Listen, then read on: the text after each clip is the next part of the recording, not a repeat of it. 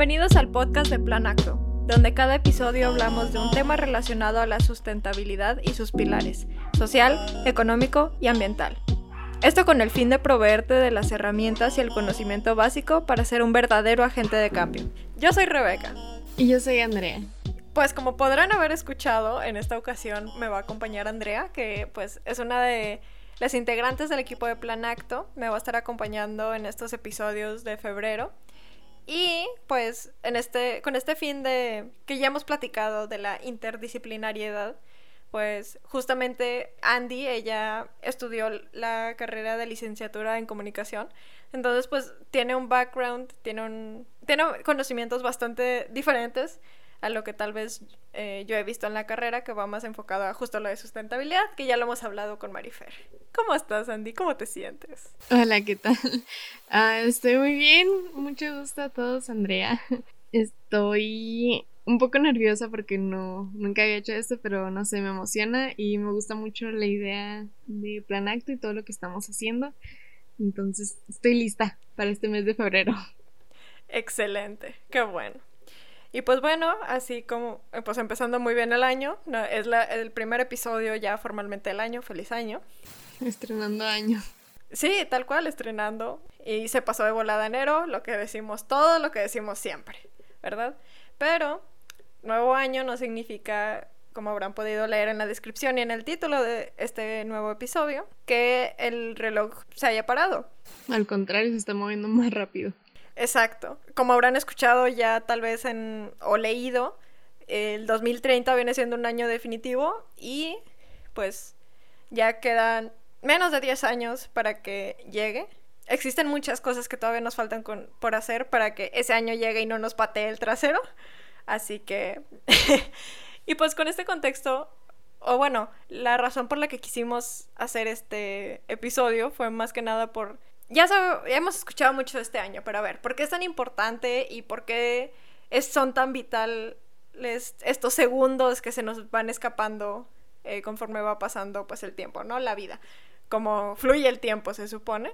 Pues, para empezar, tenemos que recordar un poco de estos objetivos de desarrollo sostenible que ya lo hemos, los hemos mencionado, ya los habíamos platicado. Pero a ver, Rebeca, recuérdanos un poco qué son los ODS o los Objetivos de Desarrollo Sustentable. Pues bueno, me imagino que se han de acordar, si no, no pasa nada. Aquí les damos el refresh. Para eso estamos. Exactamente, para servirles a usted y a Dios. Este, pero los Objetivos de Desarrollo Sostenible los desarrollaron en conjunto los 197 países miembros de las Naciones Unidas en el 2015 y pues más que nada pues tenían tal cual la meta de ir resolviendo todas estas situaciones, todas estas problemáticas que entrelazadas vienen a desencadenar diferentes problemas en los ámbitos sociales, económicos y ambientales, es decir, en la sustentabilidad, que han hecho que la sustentabilidad no se pueda dar por sí misma. Y pues como algo de contexto, esto ya se había tratado de hacer en la edición de digamos como que del 2000 al 2015. Y esos objetivos se llamaban los Objetivos de Desarrollo del Milenio. Entonces, igual, eran en el transcurso de 15 años. Y pues en este caso, los ODS, los nuevos, los que vemos en todos lados, estos cuadritos de colores que, ah, cero pobreza y eh, no más hambre y demás, especialmente con empresas y así. Estos son, se supone que pues era para que empezaran empezar a contar el tiempo a partir del 2015 y para el 2030 ya hayamos cumplido todos los objetivos a nivel mundial y todo. Y pues, o sea, por este lado de que, que son todo un caso aparte de los objetivos de desarrollo sostenible, pero a final de cuentas, ok, ya, ya tenemos una razón, ¿no? De que, ok, se, digamos que se expiran, se expira la Agenda 2030 en nueve años y tendremos que haberlas cumplido, pero igual sigue la pregunta de, ok, pero si no es en el 2030, ¿qué pasa? Porque ya no pudimos cumplir los objetivos en la edición pasada al 2015, ¿qué hace tan importante el 2030 de todas formas? De hecho, esta semana vi en una entrevista que le hicieron a la artista Billie Eilish de 19 años, creo que tiene ahorita. Ay, no manches. Sí, está muy chiquita. Entonces, de jóvenes, pero le preguntaron de que, ¿cómo esperas que esté el mundo cuando tengas 80 años? y dice, no creo llegar a los 80 años, no creo que ninguno de nosotros lleguemos a los 80 años, porque prácticamente el mundo puede acabarse en nueve años, o sea, nos quedan nueve años si no hacemos algo ya. Pero entonces, ¿por qué es el 2030? O sea, ¿por qué, ¿por qué es tan importante el año 2030? En específico ese año, ¿cómo se decidió? Pues según lo que estuvimos leyendo, lo que pasa es que, o sea, aquí entra todo lo del cambio climático. Y no nos vamos a adentrar tal cual a cuáles son las consecuencias, por qué se da el cambio climático, su relación con lo del efecto invernadero. Eso lo pueden escuchar en el acto 10 y en el acto 12, que lo vimos con Angie y con Marifer, eh, para todos esos temas, ¿no? Pero eh, lo que pudimos encontrar es que o sea, de hecho, está el panel intergubernamental del cambio sobre el cambio climático. les voy a dar este contexto porque lo, lo, vamos a estar mencionando mucho. Sus amigos lo conocen como el IPCC, es amigo de este podcast. Entonces, el IPCC básicamente, o sea, tiene la función, ellos toman todas esta, todos estos reportes científicos, toda esta información, todos estos datos que se generan año con año, por un lado, como que evalúan pues que su validez, o sea, qué tan relevante son los datos que traen a la mesa y demás, ¿no?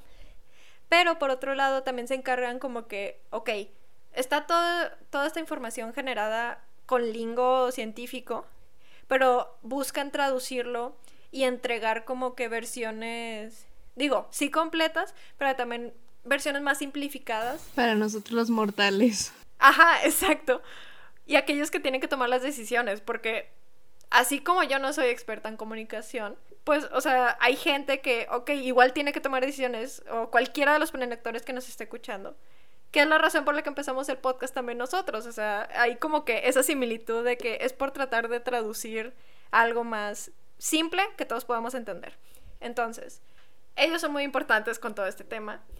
Y de hecho, ok, ya habíamos visto lo de los acuerdos de París, que también vienen relacionados con... O sea, de hecho, salieron los ODS en el 2015.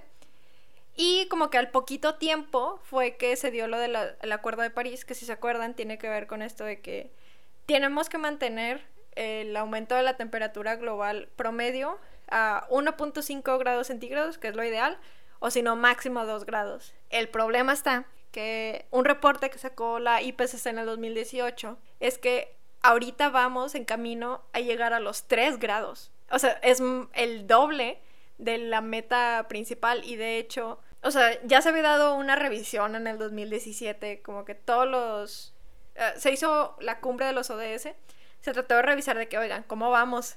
Porque o sea, sí están todos estos aspectos sociales y económicos, pero algo que ya hemos platicado a final de cuentas, o sea, si el ambiente se cae, todas nuestras estructuras también.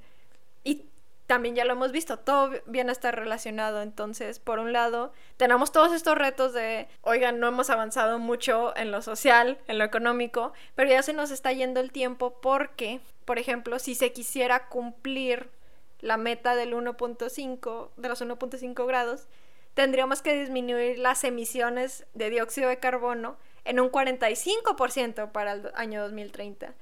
Y para el 2050 ya deberían de haber desaparecido. Y es que, o sea, estaba esta parte de que, o como que si te pones a buscarlo, hay mucho de que, ok, es por los ODS.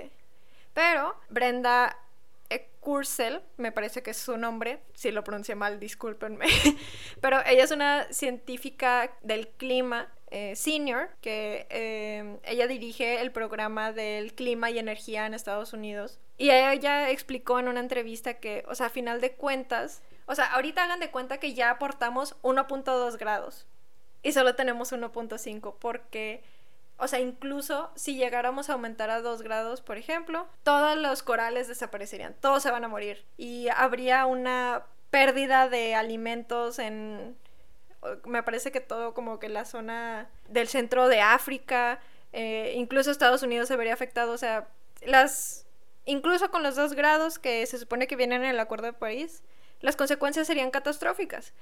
Y aparte está el hecho de que, o sea, ya todo lo que hemos estado generando en el pasado, tenemos que compensarlo a partir de ahorita. Digamos que se nos está viniendo una avalancha Entonces, si no lo hacemos ahorita, va a ser más difícil después poder revertir todo lo que ya hemos hecho.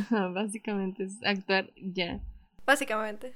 Y pues, ok, eh, de hecho me llamó la atención que esta Kaisa Kosonen, que es parte de Greenpeace, estuvo en justo en las negociaciones que se dieron a la publicación después de la publicación del IPCC en el 2018, ella decía de que de seguro que los científicos en realidad nos querían dar así como que la cachetada y de que actúen ya, idiotas, pero pues no podían decirnoslo tal cual y sacaron este reporte de, oigan, échenle ganas y háganlo ya.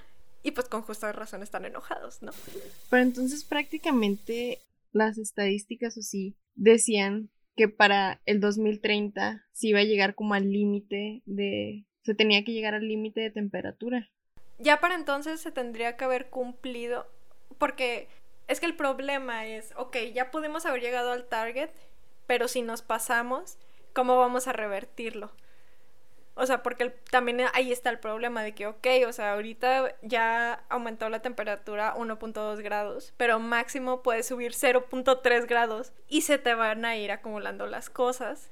¿Y cómo vas a controlar que no pase de 1.5. Entonces, a final de cuentas, ahorita ya tendríamos que lograr que es una realidad. O sea, si queremos que, que desaparezca este peligro, que aún con 1.5 grados van a haber consecuencias. Esos definitivamente se van a dar. Pero es lo menor, es lo mínimo que se puede lograr. Y para ese punto, lo que tenemos que hacer ahorita ya es lograr que haya como emisiones netas cero. Todos tenemos que hacer así de, de jalón y es lo que se tiene que hacer, tiene que ser de golpe, tiene que haber cambios sustanciales y tenemos que estar todos bien organizados y dispuestos. Y pues se preguntarán, ¿cómo vamos México lindo y querido? Justo estábamos viendo eh, como que había un rango o... No lo tengo aquí en la mano, no sé por qué lo cerré, pero, o sea, México va, digamos, de 115 países me parece que sí calificaron de cómo iban con los ODS en un reporte que si no mal recuerdo era como del 2018. México iba como en el lugar ochenta y tantos, Cuba iba en el lugar cuarenta y tantos, República Checa iba en el lugar como 13, una cosa así, Suecia iba en el primer lugar. México, si mal no recuerdo, como que en ninguno de los objetivos, o sea, era como que un sistema de semáforo, en ninguno íbamos en verde. Todos íbamos en naranja y en rojo. Sí, mayoritariamente era naranja y rojo.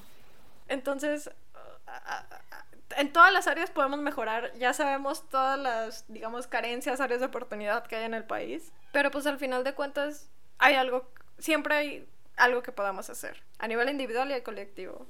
Pues mira, precisamente uno de los puntos importantes que de la ODS que señaló mucho la ONU fue lo de transparencia. Entonces, siento que todos los gobiernos de todos los países tienen una obligación de, de exponer con transparencia qué avance tienen y, y pues qué están haciendo y cómo lo van a hacer para lograr esos objetivos, ¿no? Porque no nada más es una sugerencia, sino es un, es un compromiso que tienen todos los países que, que forman parte de la ONU. Y en la página oficial del gobierno de México tienen una sección que se llama Agenda 2030 o 2030, en donde viene resumen de los proyectos para la implementación de, de esta en el país. Y de hecho hay mucha información ahí, si te puedes meter de mm, cada uno de los objetivos, porque son 17 objetivos que enfocan, como ya lo dijiste, en lo social, ambiental, económico. Te puedes meter a cada uno y en cada uno de ellos te dice estadísticas, te dicen qué es lo que están haciendo, cuáles son los retos que enfrentan. Tenemos muchas áreas de que trabajar. Andrea lo dijo, son 17 objetivos y estábamos viendo que cada uno se compone con mini objetivos o metas. Sí. Entonces no nada más son 17. Pues bueno, enfocándonos en nuestro país, en México, un ejemplo que les podemos dar, porque como son 17 objetivos. Objetivos, ajá, y que cada uno tiene sus miles de estadísticas y cada uno tiene sus, sus avances y todo lo que están haciendo. Eh, aquí tenemos algunos datos específicamente del objetivo de desarrollo sostenible 5.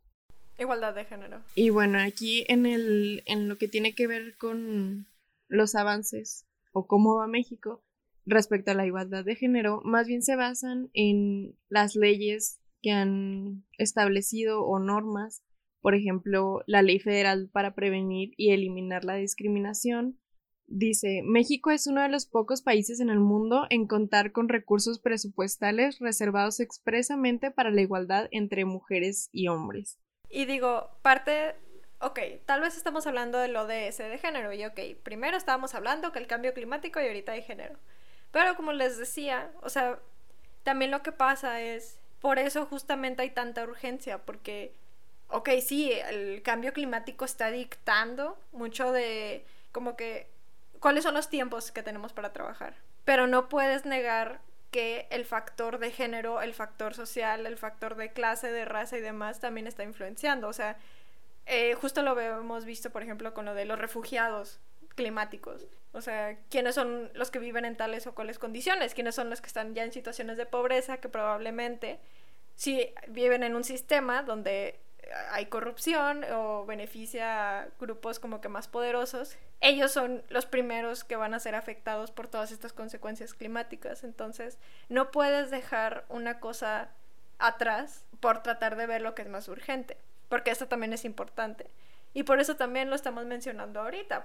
De hecho, el, en la infografía en la que nos estamos basando de que puso el gobierno de México, con la igualdad de género, en cada uno de los objetivos viene una sección en la infografía que dice por qué es importante. Y como lo que estabas diciendo, aquí leyendo, citando aquí dice, porque la igualdad de género es indispensable para el empoderamiento económico que permita a las mujeres salir del círculo de pobreza. Entonces, si lo están viendo como, como tú dijiste, de que si salimos, si, si a las mujeres les va bien, salen del círculo de pobreza, que también es otro de los objetivos, lo de eh, eliminar la pobreza mundial. Y sí, todo tiene que ver, ajá, todo tiene que ver con todo. Le estaba diciendo también a Rebeca que por eso está el logo del ODS, es un círculo, se están combinados todos en un círculo formando una rueda, porque pues sí, si se sale un eslabón de ese, ya deja de funcionar, entonces todos tienen que ver con todo. Y también otro lado es, tenemos que estar educados, o sea, si no sabemos eh, a qué nos enfrentamos, tal vez tú directamente, si no es tu comunidad o lo que se enfrenta a otros en tu propio país, ¿cómo vamos a poder avanzar? Y según me contabas, Andy, como que la ONU sí tiene varias herramientas, ¿no? Como por este aspecto. Sí, eh, al meterme a la página de la ONU para investigar, encontré que tienen muchas herramientas para difundir más que nada estos 17 objetivos. Y de hecho en la página de la ONU a cada página que entres a cada subcategoría que entres van a estar ahí la imagen de los 17 objetivos. Eh, te lo plasman mucho en la cara. Eh, bueno vi que hay una sección en la que vienen herramientas pero más bien enfocada a los pues a niños viene por ejemplo una sección que es con como una colaboración de la ONU con el tren Tomás y sus amigos. No sé si te acuerdas de que era una serie de, niños. El tren que tenía la cara, Dios santo. Sí. Entonces tienen una colaboración e hicieron eh, seis videos explicando seis diferentes objetivos. Y en cada video vienen así como apoyo para los padres de que, ok, enséñale este video a tu hijo y después hazle estas preguntas. Por ejemplo, en el de género pusieron a una, a una señorita tren con, con, Tomás y sus amigos.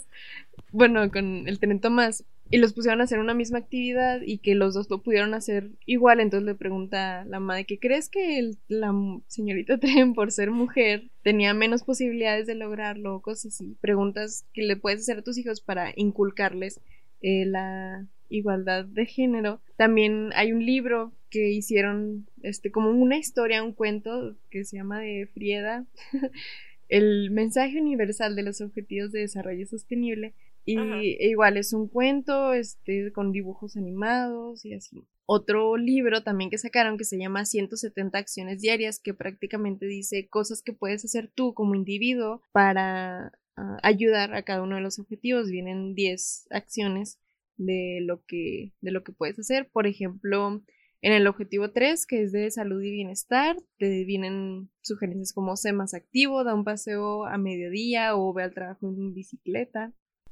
Si recuerdan, de hecho, la actividad de 21 días por el mundo, me parece que la llamamos, estaba basada en esas acciones. Entonces, si quieren conocer más, que tal vez no incluimos, les vamos a poner ese manual en las referencias.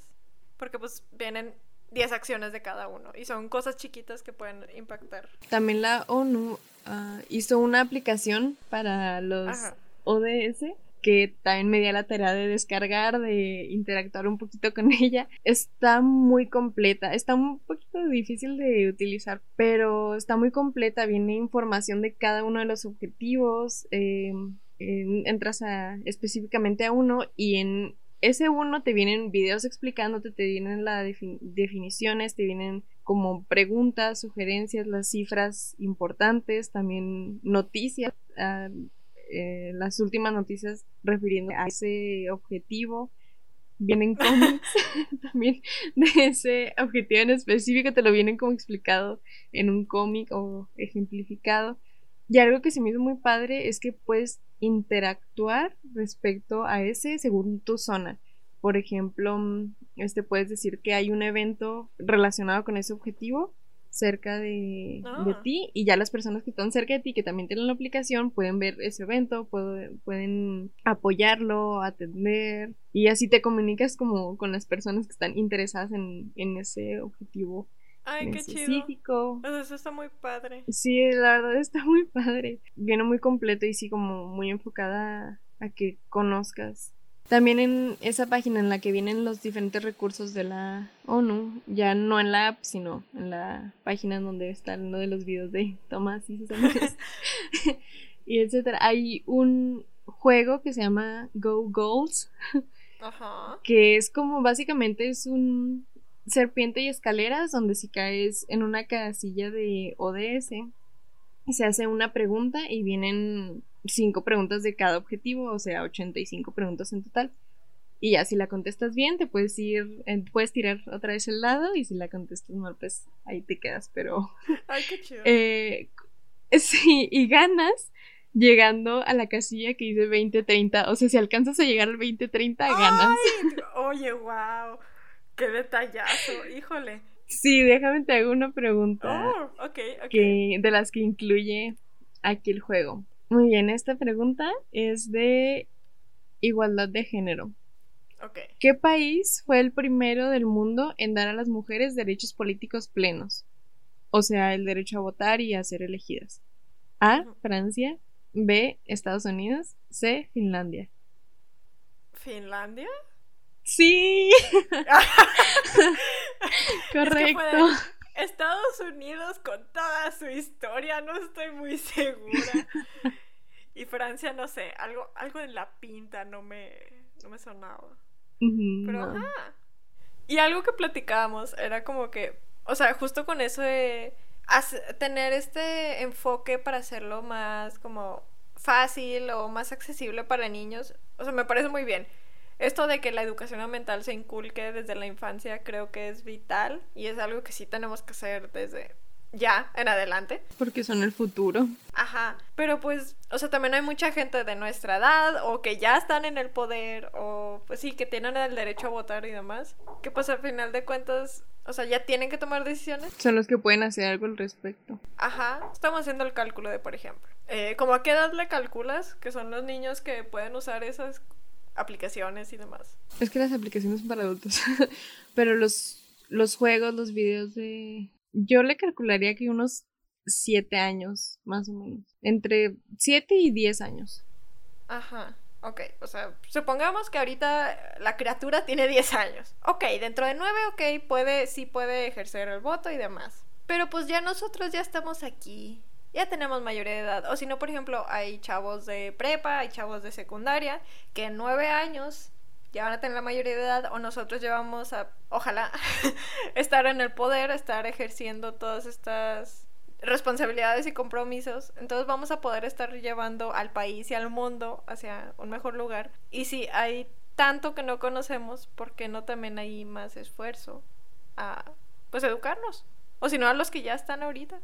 Pues sí, entonces prácticamente eh, lo que estuvimos hablando en este podcast fue de que nuestra fecha límite para mejorar el mundo es el 2030, o sea, nos quedan nueve años. Esto está investigado por científicos en miles y miles de estudios y que tenemos que hacer cada uno de nosotros acciones individuales. También que hay muchas cosas que puedes hacer para lograr esas metas que se proponen en el de los ODS y que si no sabes qué puedes hacer, hay muchas herramientas que te van a decir qué puedes hacer todas las que podamos, se las vamos a dejar a la mano de nuestra página, donde pueden consultar las referencias de cada episodio, los recursos. De repente eh, se nos atrasaron un poquito el semestre pasado, se puso algo pesado, pero ya van a estar, ya van a estar listas si quieren consultar cualquier cosa. Y pues sí, espero que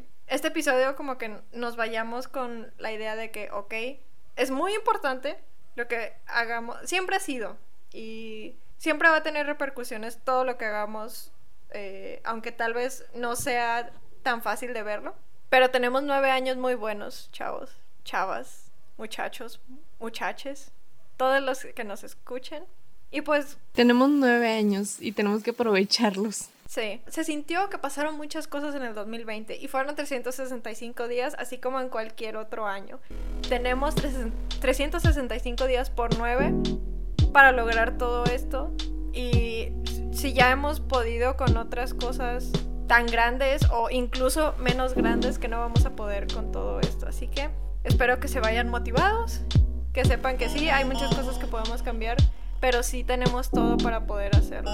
Así que muchas gracias por escucharnos. Sí se puede México y sí se puede mundo. Sí se puede plan actores.